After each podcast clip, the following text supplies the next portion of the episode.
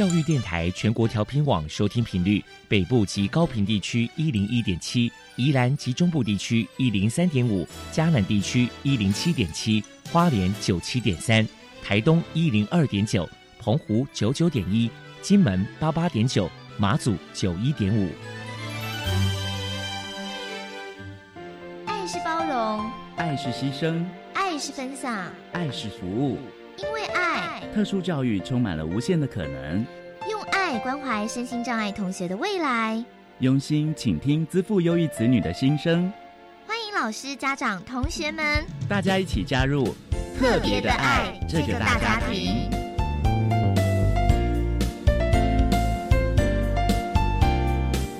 本节目由教育部学生事务及特殊教育司指导，国立教育广播电台监制。欢迎收听。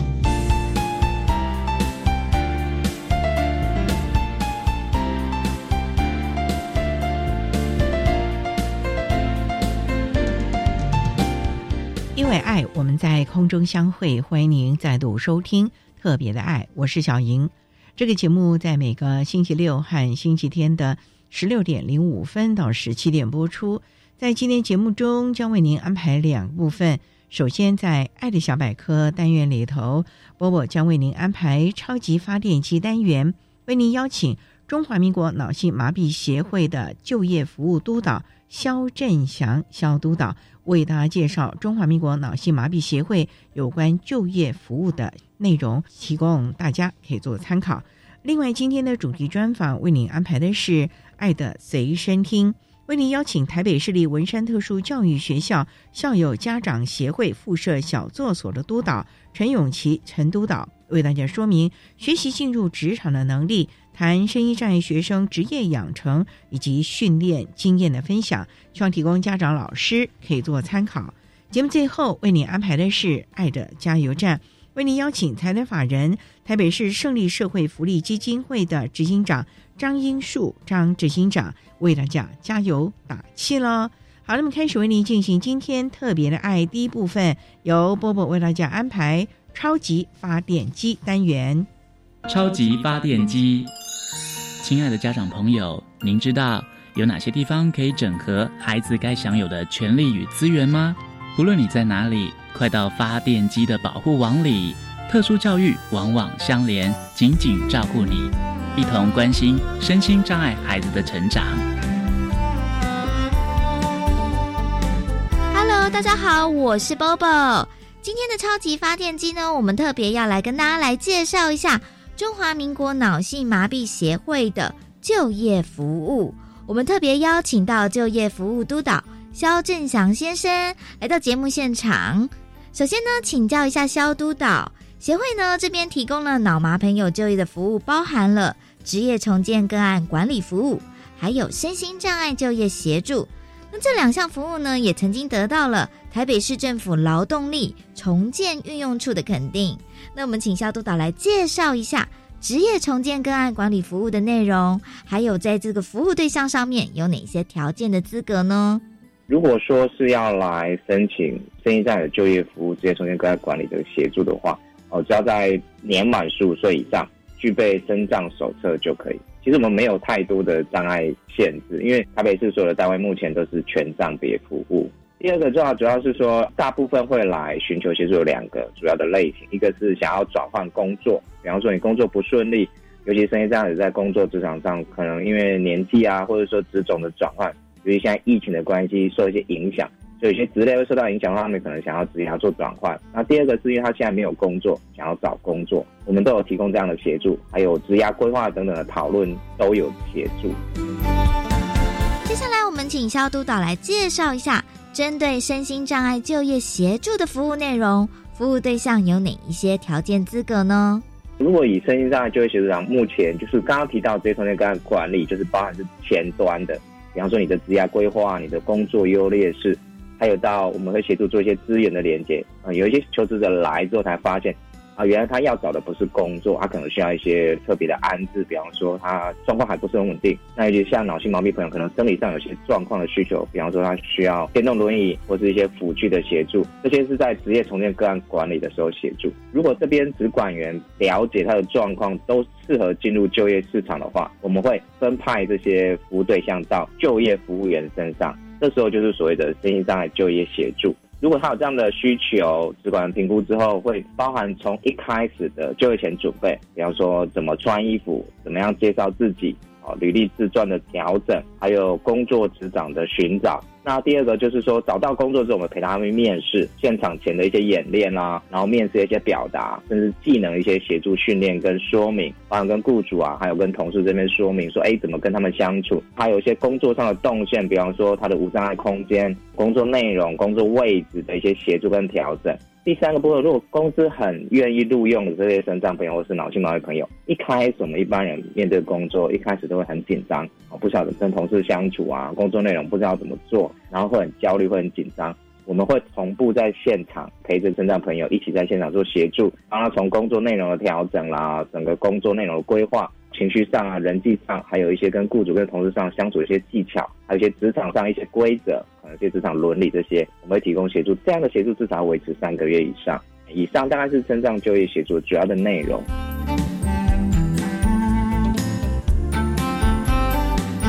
请教一下肖督导，不论是接受职业训练或者是就业协助，脑麻朋友到底该保持着什么样的正确心态？另外，针对这个部分，身为家长，到底该注意哪些事情呢？脑性麻痹朋友在协助过程里面，相较一般身障朋友会更久一点。就我们自己内部的统计啊，如果说以一个脑麻朋友来找工作，会比平均一般的身心障碍者求职大概多花五十天到九十天左右。换句话说，等待是必然的。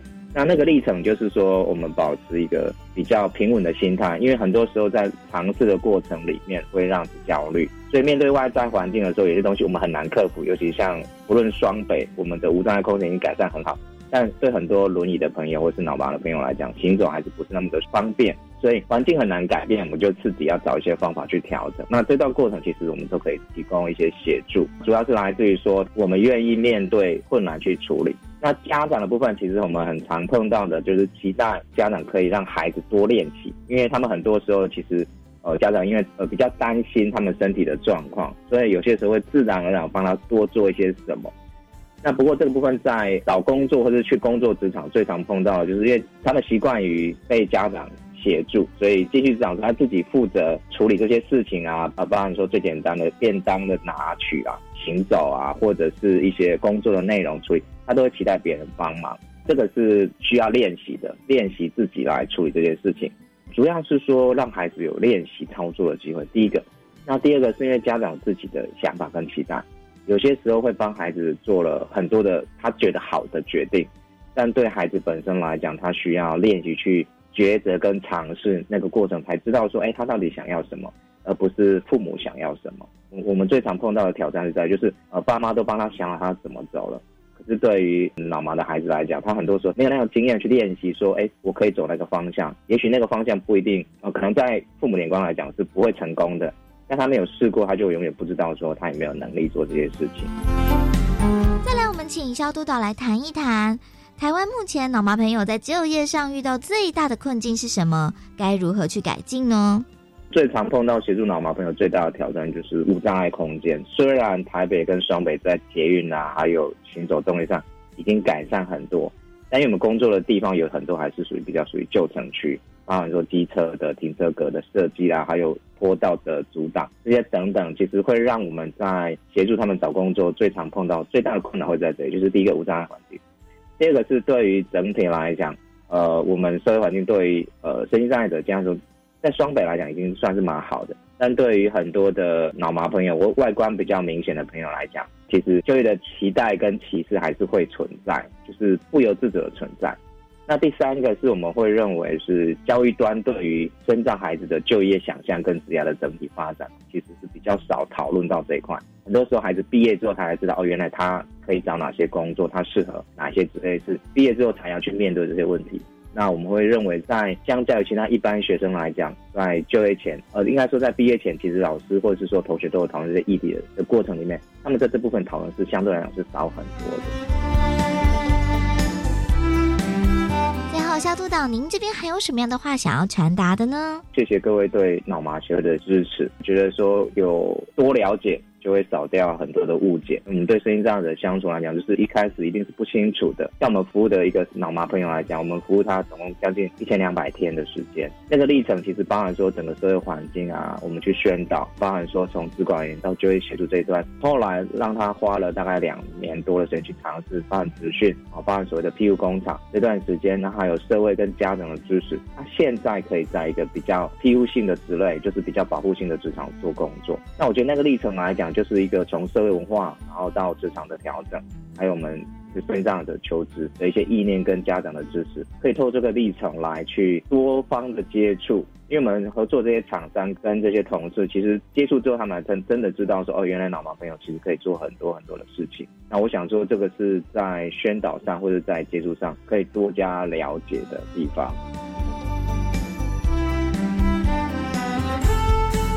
非常谢谢中华民国脑性麻痹协会的就业服务督导肖振祥先生接受我们的访问。现在我们就把节目现场交还给主持人小莹。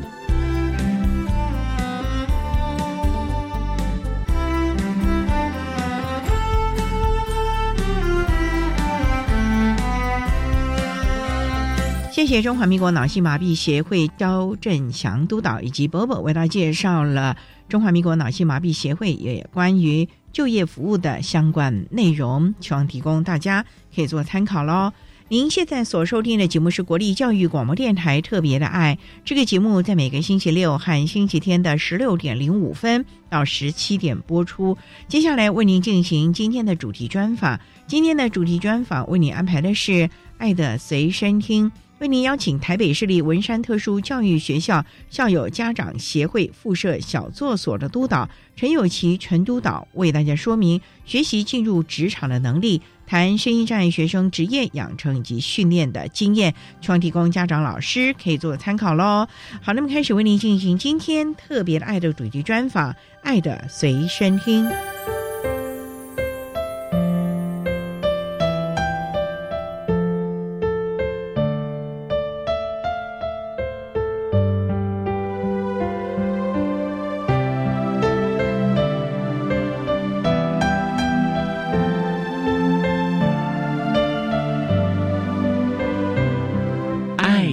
随身听。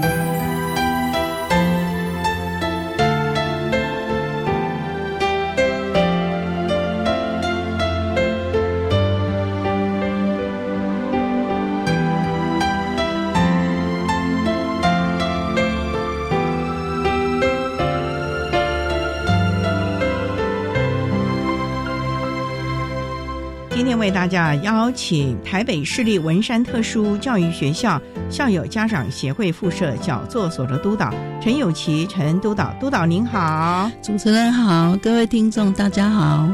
今天啊，特别邀请督导为大家分享学习进入职场的能力，谈声音障碍学生职业养成以及训练经验的分享。首先，那么为大家介绍台北市立文山特殊学校在哪里啊？台北市立文山特殊教育学校在台北市文山区秀明路一段一百六十九号。就在文山区喽，对，交通方便吗？可能进去还要走一段路了，没有那么方便。公车站，对对对，大马路再走一下。平常孩子们上学有交通车吧？有，那还好，不然还要再走一大段路。哎，那也想请教，我们学校大概都招收比较重度的重度及重度多重障碍的孩子。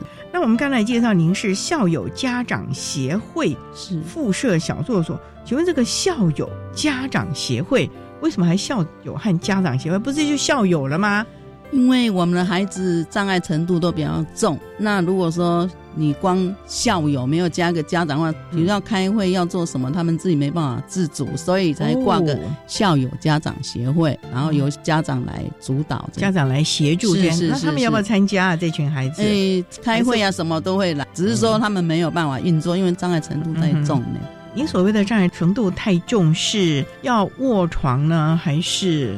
其实我们学校很多有卧床的，有气切的，鼻胃管喂食的，高职部可能会轻一点，但是大部分都是坐轮椅。幼稚园跟国小，你如果进去一看，那整片都是轮椅。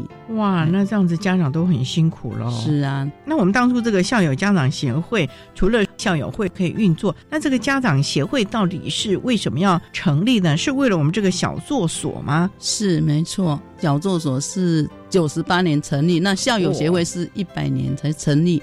当初成立小助手的时候是还没有想到校友协会，可是成立了以后，发现很多东西需要有一个协会来挂着，因为小助手我们没有立案，比如说你要开收据什么就没有正式收据，成立一个校友家长协会，因为有社会局立案，可以很正式的收据挂在那边，还是比较方便啦。所以我们才会在一百年的时候成立了校友家长协会。那它主要的宗旨除了可以开收据，还有一些其他有，那就是帮助孩子高职毕业的孩子有就业、就养、就医，还有提升他们生活品质，然后协助还没有地方可以安置的，我们也都帮忙。那家长有什么需求能帮助的，我们都尽量协助。服务的范围有就业、就养、就医，对，多面向的嘞。而且要跨很多的部会，甚至于相关资源呢，是完全就是家长协会帮忙校友运作。我们小作所挂在校友家长协会，那我们小作所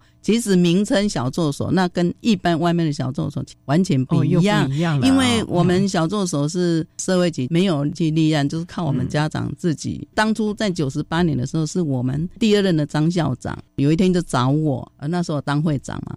他就说有一件事情请我帮忙，可不可以？那我就说什么事？他就说因为早期九十八年之前切华那些机构啊安置中心，那他说他发现有很多孩子毕业以后都没有。适合安置的地方都在家里，可不可以借我一间教室，请我把那一些在家的孩子跟家长找出来？那我也没有想太多，我想说好吧，就为了帮孩子，我就一口就答应了。哇，这一答应就很多年了啊！是，也让自己寥落去。好了，我们稍待啊，再请台北市立文山特殊教育学校校友家长协会附设小作所的督导陈友琪陈督导，再为大家分享声音在学生职业养成以及训练的相关。经验喽。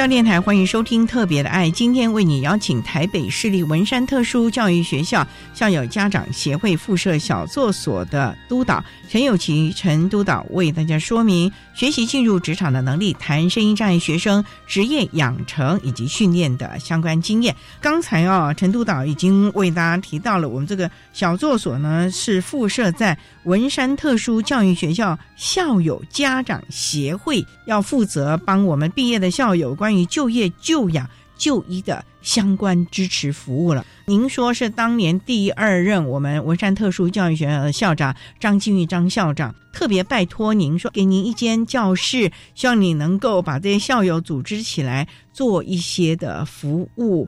那您当时也没想到，就接下来了，万事起头难呢。那你当初怎么知道我要做一些什么，才有今天我们小作所这样的规模，而且在我们特教界？颇有口碑的了嘞，当初真的就是一股脑就没有考虑太多，就答应了校长，就答应以后才发现。问题很多，困难重重。可是想说已经当校长了，我就要去做。那一开始我就负责把哪一些孩子在家没有安置到外面去的，就去说服他们。因为有的家长他还是走不出来。我说孩子在家里真的会不，那你自己也没有喘息的机会，是不是让他们回来？那一开始是从三个五个开始，可是那时候真的很辛苦，因为就只有一间教室，其他就没有，那就自己。要想办法，那把这孩子找回来。没有其他的人，就你一位吗？对，那时候就是我，然后找了一个家长，就你们两个人。对，然后就带了三个、五个孩子，那就自己土法炼钢。对，然后在特教也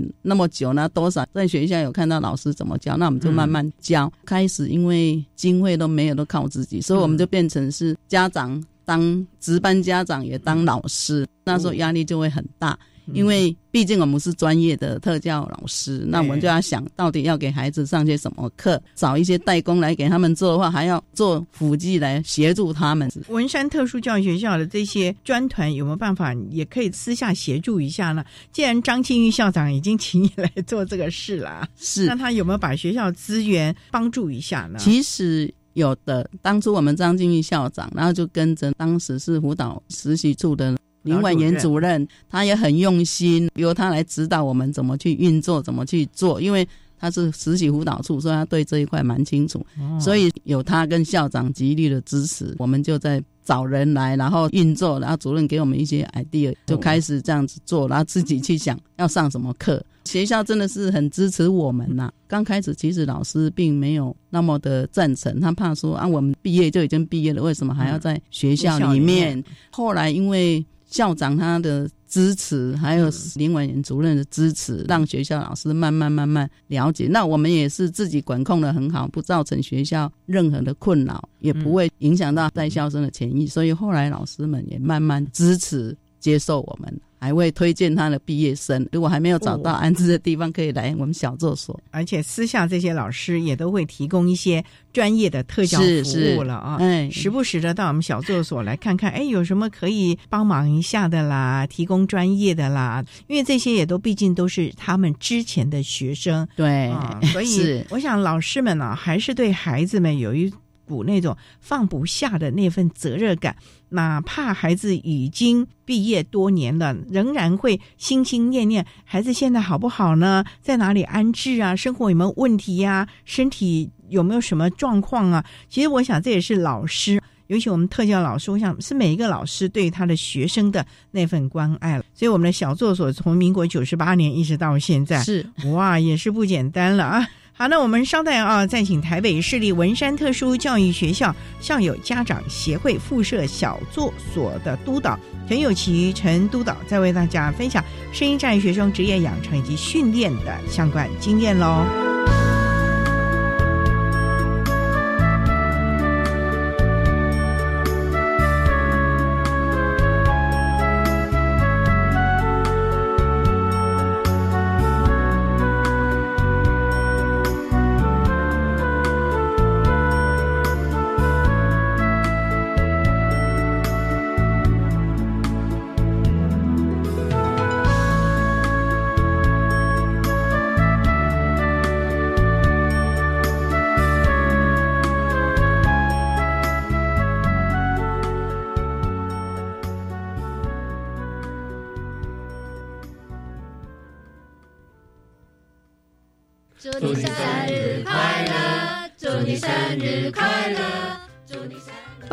过生日是家庭中的重要仪式。教育电台三月二十九日要过生日喽，邀请所有听众朋友一起开心庆祝。彰化分台每周五早上十点零五分到十一点，云婷的乐活家庭人物志节目，和大家一起分享家庭中的酸甜苦辣，也祝福教育电台六十二岁生日快乐。我想前往好山好水的偏乡学校，展现创新的教学方法。你好优秀哦，这是很棒的教学体验，我也要。为了在教学路上不孤独，我要参加教学访问教师计划。那我们赶快上脸书搜寻教学访问教师计划。对，一同在偏乡教育这块画布上增添色彩。好耶，来翻转教学生涯。以上广告是由教育部提供。我已经五十五岁了，我想要学习有关面对老年的生活规划，学习之后还能回馈社会。有这样的想法很好。现在乐龄学习遍布全国，各乡镇、市区、公所、学校、民间团体等组织都规划很多适合长者学习的课程。太棒了！我们一起来参加乐龄五五的学习行列。好，现在就上教育部乐龄学习网看看有哪些精彩的课程。以上广告是由教育部提供。管那么的水，落嘎西木啊！大家好，我们是欧开合唱团。您现在收听的是教育电台。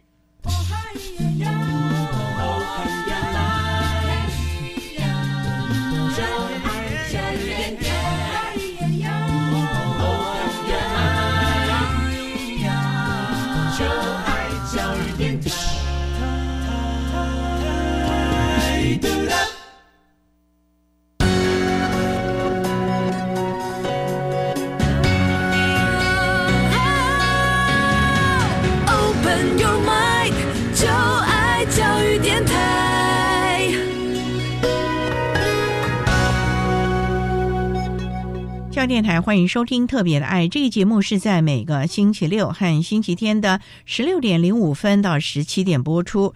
今天节目为您邀请台北市立文山特殊教育学校校友家长协会附设小作所的督导陈永琪陈督导，为大家说明学习进入职场的能力，谈声音障碍学生职业养成以及训练的相关经验。刚才在节目的第一部分，陈督导为他谈到了小作所成立的缘由以及服务的项目了，还有目标了。不过呢，您刚也提到，这是全国唯一的。一个在学校里面的小作所，可是又跟一般的小作所、工作坊啊不一样。能不能为大家来介绍一下我们这个小作所到底在里面做一些什么呢？因为有就业。就养就医，您又说了，我们知道现在特殊教育学校收的孩子是越来越重度的了。毕业之后，可能真的没有办法进入职场，很多到机构，甚至就在家里。这个小作所还真的是帮助孩子不要退化，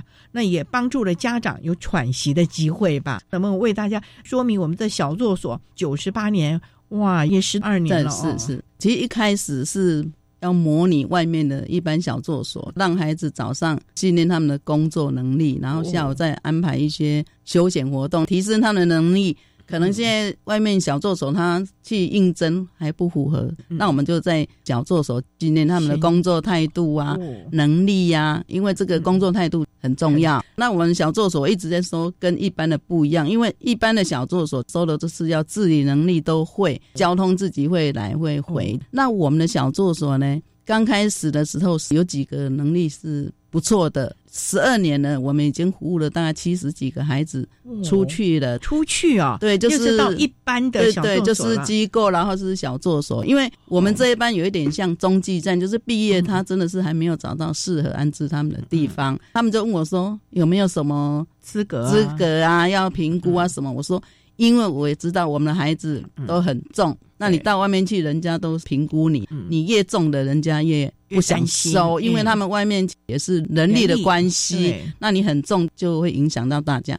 我们成立的时候，我就是不筛选大家，只要你家长愿意配合，遵守我们小助手一些规范，我们不评估孩子，我们评估家长，因为我们是家长互助嘛。你不认同就没有办法运作下去，所以我们是不看孩子，才会以至于这几年轮椅的越来越多。因为轮椅的他们如果有请外佣啊，好像一些长照机构他们也。不收，然后轮椅他们空间有限制，所以大概一个教室他们只能顶多两个轮椅嘛，所以只要进到外面的机构，大家有卡到一个位置就不容易出去，那他们就会觉得很可怜。当初不收，就是有一个家长，那毕业典礼那一天就哭着，老师带来找我，他说他孩子毕业了没有地方去，我可不可以让他来？我就犹豫了很久，可是又觉得说不收孩子真的没地方去，所以就破例就收。那我们小助手虽然有。重的那也有轻的，所以我们会规划他们的学习的课程。像说能力好的，我们现在训练孩子接一些简单的代工，训练他们手眼协调。做哪些代工哦？好好之前斯特利手工饼干，因为孩子比较重，他也知道老板也很好。那拿那个塑胶袋来让我们孩子换干燥剂而已哦，就是这样子训练他们。现在我也要感谢一下，为什么刚开始我们小作所真的是很辛苦，因为经费的问题。在一百零四年的时候，因缘际会之下，保利达公益基金会的执行长来找我，那时候我是当会长，他本来是想说能帮我家长会什么事，后来我就说，因为是靠家长，因为没有任何的公部门的补助，那他就叫我讲给他，我就讲给他听，听了以后，他觉得。是 OK，这个真的是实际要帮的，所以他就叫我写企划书。我说完蛋了，没写过企划书 怎么写？他人也很好，王小姐很好。他说没关系，你就简单写。结果就不知道怎么写，反而是他一直在催我要做你的计划书，怎么还没来？后来我们婉言主任就帮我们，所以从一零四年他们就开始赞助我们金会，就两个老师的薪水，还有我们有园艺治疗、体适能。手鼓、陶艺都是外聘专业老师，这些费用也都是保利达善基金会赞助，一直到一零八年，他就转成基督教雅各基金会来赞助我们，一直到目前就每年帮我们支付这一些，所以我们就有两个固定的老师，然后四个外聘课程，让孩子除了工作以外，还有这么多休闲的课程可以让他们上。如果说坐轮椅那一些，我们就会让他。找时间该做的附件去做，那能力好一点的，像我们有在生产环保清洁液，那也是严艺老师教我们，那我们就去拿柳橙皮、香吉士的皮回来削，我们拿来这样一刀一刀这样削。那削皮当然是由家长，因为怕孩子伤到手啊。那削完以后去浸泡以后，一个月就可以组装。那我们就来组装，组装的时候可以训练孩子搅盐巴啦，或是加丁剂啦。弄完以后要装瓶。我们真的是手做，就很像那个加油站那个加油枪那个有没有？对，拿来然后这样子灌，家长在旁边协助，就训练他们要看刻度，一瓶一个装，一个看，一个锁瓶，一个贴贴纸，所以一瓶有四个孩子可以来做，我们就是用这样子。来训练孩子，可是也看到孩子在这样的一个训练当中，慢慢慢慢的进步，家长也觉得啊，值得了啦。好，那我们稍待啊，再请我们台北市立文山特殊教育学校校友家长协会附设小作所的督导陈永琪陈督导，再为大家分享声音障碍学生职业养成以及训练的相关经验喽。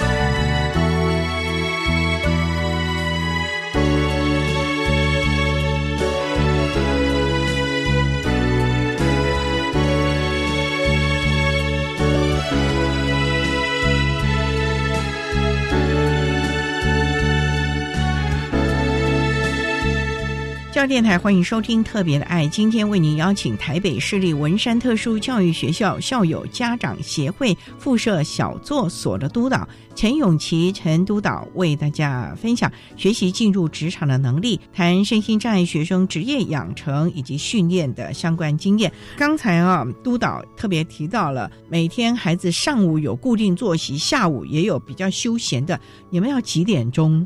到学校啊，我们小助手是比学校慢，就是九点到下午的四点，跟上学差不多。对啊，因为我们要打卡，学生打卡，对，值班家长也是需要打卡，还有值班家长哦。对，因为我们是家长自主，虽然有基金会赞助，我们有基金会请老师，但毕竟还是要有人协助，那也要让家长来参与，所以我们每天就有一个家长。一个家长轮值一天协助老师，因为我们的老师也不是特教专业的老师，可是他小孩也是这种孩子，所以他很有经验，他把那小孩子教的很好，所以他来我们小作所，我们的孩子真的很无趣，他觉得你能力可以的，他是非常严格训练你，所以每一个。毕业来到这边不用多久，真的都是进步很多。对，这个陈老师真的是很棒。那我们一个蔡老师，他就是协助我们的陈老师。陈老师要求严格，但是孩子都看得到进步超多。家长不会舍不得呢？你说这个严格到底严格到什么地步啊？是说不行，你一定要做，还是有相关的辅具，叫他一遍一遍的来？就是我觉得你的能力可以，你就一定要做到，你不可以在那边耍赖。是，他是看孩子的能力，因为我们孩子他们也很精诶，哪一个人他可以吃的，他就吃。所以我们的陈老师就当黑脸，他认为你是可以的，他一定要你完成，所以他也动了很多心思，比如说孩子工作的辅具，像他贴贴纸，那个瓶子会跑来跑去，对啊，他就会去做一个辅具，是让他放在上面，不会跑来跑去，孩子就很好操作。所以我们这个老师真的是很棒。那来到小作所。真的是大家都看得到，每个孩子来绝对都进步超多，所以家长他们自己有感觉，家长都说没关系，老师你就对对对，因为孩子真的是很聪明。不过督导，您说孩子进步很多，到底这个很多啊是多多少啊？你有没有认为这个孩子当初本来是怎么样，然后经过陈老师的严格督促之下，看到他进步了？有没有一个个案可以跟大家分享啊？有，有一个我们的孩子几年前毕业，他好像从国中就在我们文山读。他那时候身边也是有未老，那那个孩子可能就是很躁动又很会跑，一直要咬抹布啊，那个纸啊就乱撕。毕业以后，大家都说那个小朋友要来哦，我说没有关系，我们不拒绝。我说来了再看嘛，不要自己吓自己。下来的时候，老师真的是很厉害，大概不到两个月，咬抹布那个习惯也没了。乱丢纸也没了。他以前很喜欢纸撕的到处都是，老师都把他改过。外老阿姨都会用个绳子，因为怕他跑，他追不到。后来我就跟老师说，看这个样子好像慢慢稳定，那我们是不是叫阿姨不要再用那个绳子这样子拉着？所以这个也改掉了。这孩子真的乱跑了吧？对我们校长说，哇。怎么到你们小助手三个月，他就进步那么多？这老师太厉害！这老师真的是有他的一套。他到底是怎么做的？例如说摇抹布，哎，那已经变成一种多年的习惯。你看，国中来了，高中在三年，最少有五年了吧？对不对？六年时间是这个样子的，短短三个月把六年的积习，真的就是很厉害，有他的一套。然后像说戴口罩，早期没有疫情，大家是不会戴口罩。可是特教的孩子，你要叫他们戴个口罩，真的是。很难很难，可是我们又很担心这个规定，你一定要带嘛。其实蛮多孩子，你带了他就拉，带就拉。啊，也是他真厉害，把他弄得我们现在全班没有一个孩子不戴口罩，真的太厉害。真的，他真的是很厉害，所以我才说来到小作所，其实学校也看得到，孩子不是退步，都是进步。以后他有找到外面适合安置的地方，出去了都不用担心。真的，每个孩子都是哇，真的不简单的。对呀。那您说你们有园艺，又有那个清洁的园艺是要做一些什么呢？园艺治疗它跟一般的园艺课比较不一样，一般的认知园艺就是种种花花草草的，那我们园艺治疗。强调五感，就视觉，然后味觉、触觉。除了种那些花花草草，就让孩子，比如说去尝试不同的东西。有的孩子其实他是很排斥的，有的很重的外聘老师，他们的都很好，也会让孩子来闻一闻，然后告诉他说这是什么。不管你听得懂听不懂，但是老师他们还是这样子做。可是有一些轮椅的，真的本来是没有什么反应，因为他们不会讲话。可是到最后，你从他眼神，你就看到。真的。所以说，孩子真的要给当下，你可能看不到他们的进步，可是时间来，现在有几个轮椅，你从他眼神你就可以看到，他真的有吸收了。嗯，真的，他的眼神他就会告诉你注意去观察。所以呢，言语治疗，他除了种花花草草，会训练他们的视觉、口觉、触觉，就让他们来尝试。有没有训练他们表达沟通的方法？哦，对，像说老师上课了，他说来我们发点名卡，每人一张，然后就学生轮流，连轮椅的也一样，就是让他轮流去发给每个同学，这样同学互相会认识。所以老师都会引导他们表达的能力。可是点名卡上有名字哎。你不能发错了，不然 对啊，老师当然要协助啦，家长也会协助，至少说到你前面说这个是谁的，那你就认识。像我们有几个不是做轮椅认知稍微好一点的，他现在也可以都认识班上谁是谁，有没有名字他就对得到。所以这样子训练对他们来讲还是有用。所以看到孩子其实应该也很开心吧？对啊，只要看他们进步的好开心。孩子自己也会觉得哦，有成就感了吧？对呀，真的是很高兴看孩子的进步。虽然不是自己的小孩，但是只要有进步就很高兴了。所以我们就说我们不挑孩子，但是这几年下来，我发现再怎么严重的，久了他还是会有一点点的反应回馈给你。重点就是你不能让他退步了、退化了，因为我们在学校啊。虽然他再怎么重，我们的老师还是会运用他们的特教专业教导孩子一些认知啊，甚至于表达、沟通啊这些的能力。可是回到家之后，没有人跟他互动，孩子真的就会慢慢退化了。因为我们常常讲的“用进废退”嘛，你如果没有用的话呢，当然久了也就生疏了；再更久的话，根本就忘光光了啊。所以呢，我觉得这个小作所陈老师这样子积极严格，可是我觉得其他家长愿意配合、舍得、忍得啊，我觉得这才是让孩子进步。家长也能够慢慢放手的一个很重要的个契机了啊！好，那我们稍待啊，再请台北市立文山特殊教育学校校友家长协会附设小作所的督导钱永琪陈督导，再为大家分享声音障碍学生职业养成以及训练的相关经验喽。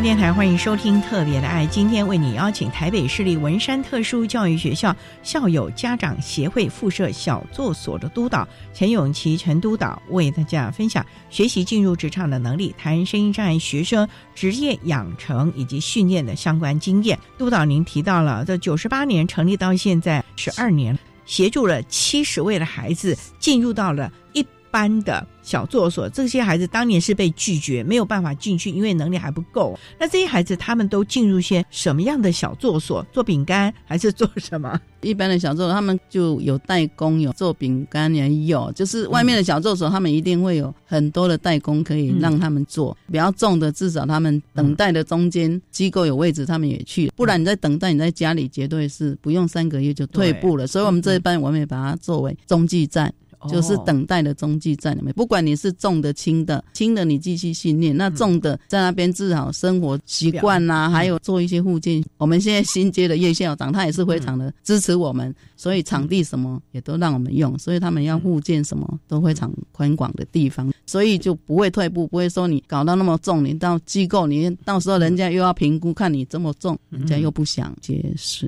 所以我们的孩子还可以做一些附件，然后有助行器什么都可以做，因为在学校真的是非常棒的场地，这么宽广的地方让他们去走。你一般机构里面没有那么大的场地可以让他们这样子。不过最重要的还是家长舍得啦。是。不过哈，刚才督导啊一开始也特别提到，我们这个小助手不评估孩子，我们要评估家长。好了，那家长要怎么评估啊？是要评估他的认同呢，还是放手嘞？还是愿意训练孩子呢？还是他的观念呢？还是他愿意走出来呢？主持人讲，我们都是需要，因为有的家长他会舍不得孩子，好像吃苦然后干嘛的。有的一开始可能也怕说孩子这样子这么凶，因为虽然我们孩子是身心障碍，但是都是每一个父母的心肝宝贝。有的家长觉得说我的孩子可能有一些情绪障碍，什么怕我出来了以后，可能他对人家怎样，他心里会走不出去。那我们就事先跟他讲，那你就是要。配合我们小作所一些规范，你要认同我们，支持我们小作所的理念。你如果觉得 OK，那你再过来。因为你家长如果不配合跟我们唱反调，那就很难执行下去。事前我们都会有一个说明会，家长自己听了，他觉得 OK，他自己在评估，对，在评估，可以觉得可以接受，接受就来。所以孩子我们就不看了，家长你认同，那你走得出来。有事我们都是可以沟通的啦。虽然是老师，那我们都可以互相沟通，可以拿出来讲。很简单，就是这几点。我们小作所其实也没有跟学员收半毛钱，都是免费的。重点就是希望就是一个中继站，对对对，鼓励他们出来。不过我觉得有的时候孩子能不能出来是跟家长很大的关系。就像您刚刚讲的，孩子可能有一些情绪的行为啊，家长怕惹祸啦等等的啊。可是其实家长你窝在家里面，天天二十四小时，我看久了啊，他的身心状况也会受到一些影响。所以有很多的专家学者啊，甚至。与家长团体都在讲说，哎，家长你要走出来啊，参加一些家长团体啊，进修啊，哪怕出来啊，大家吐吐苦水啊，因为大家都感同身受，起码有个抒发点。这点是不是我们小作所也是期望家长在这里也能够成长，能够走得出来，而不是只是看到孩子进步了啦？是。所以，我们校友协会只要是文山特教毕业的，都是校友家长协会。那我们协会就会另外办一些讲座、研习啊，有理由。尤其我们的孩子家长带孩子要出去旅游，其实是非常的不容易。有一天的，有两天的。我想说，两天不就得外面住宿？对，你们都去哪里呀？都有哎，远到屏东、台东。我们还去过兰屿，哇，兰屿那要坐船呢，对呀，对呀，因为他们如果要跟一般的团，家长的压力非常大，他怕延误到别人，又怕人家的眼光，所以都不出去。那那时候我当会长以后，我就想说，我就来做吧，全部招我们的家长带小孩。其实他们本来也都不出来的，不敢的。我说没关系，反正我们都是家长，大家可以互相协助帮忙嘛。那也可以等待比较近的台北市学校附近的，像你们那边就有猫空啊。可以去坐那个水晶缆车，对不对？是动物园那个完全无障碍设施都很好的。哎呀，就这样把他们拉出来。所以我们小众所三个月就有一次户外教学，带他们出去外面。上个礼拜也到那个中庭咖喱那边，老板也很好，说要招待我们的孩子，所以我们就克服万难，轮椅也去了，用抬的要把它抬上那个餐馆，大家很高兴。轮椅的孩子有一些有认知的，他们也非常的高兴。其实轮椅要出门很难，所以从旅游我就鼓励他。们出来就完了以后，大家哇上瘾了，常常都问我什么时候还要办，因为觉得很自在，没有压力。跟别人的话就不同了。我看家长也放松了吧？对，然后就会很爱玩了，就开始会问什么时候还要办。那我们会办一些研习课程，有没有？像我们家长也有家长的打击乐团，因为学校有这么好的设备，我就说学校真的是太好了，就让我们家长提供很多资源。对我们自己副老师钟点会，外聘老师钟点会，但是场地我们就有了，然后家长也来舒压，有没有？哦，就来打。对，你要说这个打击是可以发泄，真的，所以。校友协会也是办了蛮多的活动，所以在这个地方，不但是孩子成长进步，可以慢慢的到外面的小作所工作，或者是可以到机。构安阳。我觉得其实最重要就是家长可以真正的放心了，因为看到孩子进步，不然让家长永远都揪在那个地方啊，就永远放不下心。我万一比孩子早一点走，那怎么办？我觉得这是好多啊，家长那个说不出来的担心啊。可是今天经由我们小作所啊这样的努力，起码家长可以安心了。就算他去机构，也可以得到完善的照顾。我觉得这才是个最重要。可是重点就在于督导一直强调的，家长你要走出来呀、是真的要走出来。其实家长压力都很大，到最后很多家长自己都有忧郁症，哦真的是好多。嗯因为这个是一辈子的痛，你永远都脱离不了。所以有时候我们的家长甚至会说，如果我们的孩子要好命的话，还是比我们先走吧，因为没有人可以像父母亲一样来对待他们。虽然是很悲观的想法。连我自己想想，我也觉得，因为只有父母亲才有办法对真心，所以才会说鼓励家长一定要出来，至少嗯可以转念一下，不是那么悲观呐、所以啊，我们台北市立文山特殊教育学校校友家长协会附设的小作所这样的一个模式啊，真的可以作为我们其他的特殊教育学校，甚至于相关的机构可以做一个参考了啊。因为毕竟孩子，我们还是能够适性安置是最好的了啊。那我们今天啊，也非常的谢谢台北市立文山特殊教育学校校友家长协会附设小作所的督导陈友琪陈督导为大家分享了声音障碍学生职业养成以及训练的相关经验了。非常谢谢陈督导的分享说明还有呼吁，谢谢您，谢谢谢谢主持人。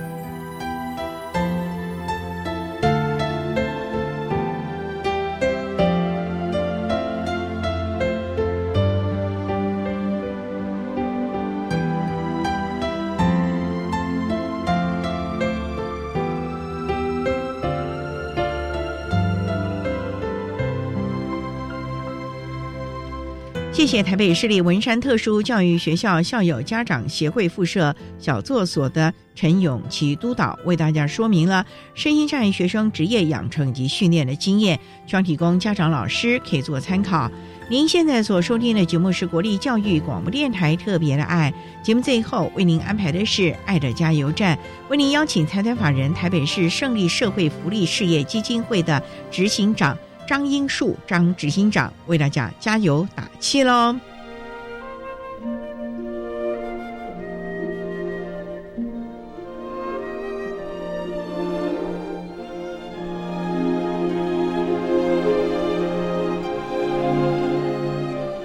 爱的加油站。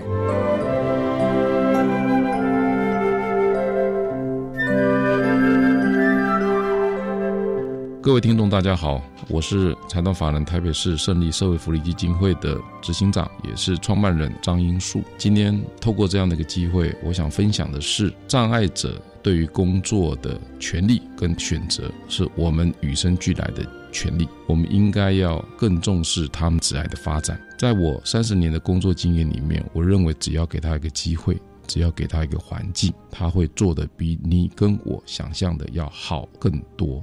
特别，我也要呼吁，我们用购买来代替捐赠。我们希望透过购买，而且是等价的购买，这个品质值多少钱？我们用购买的方式，让障碍伙伴跟团队都能够真正从生产、从工作的过程里面得到生命的尊严跟价值。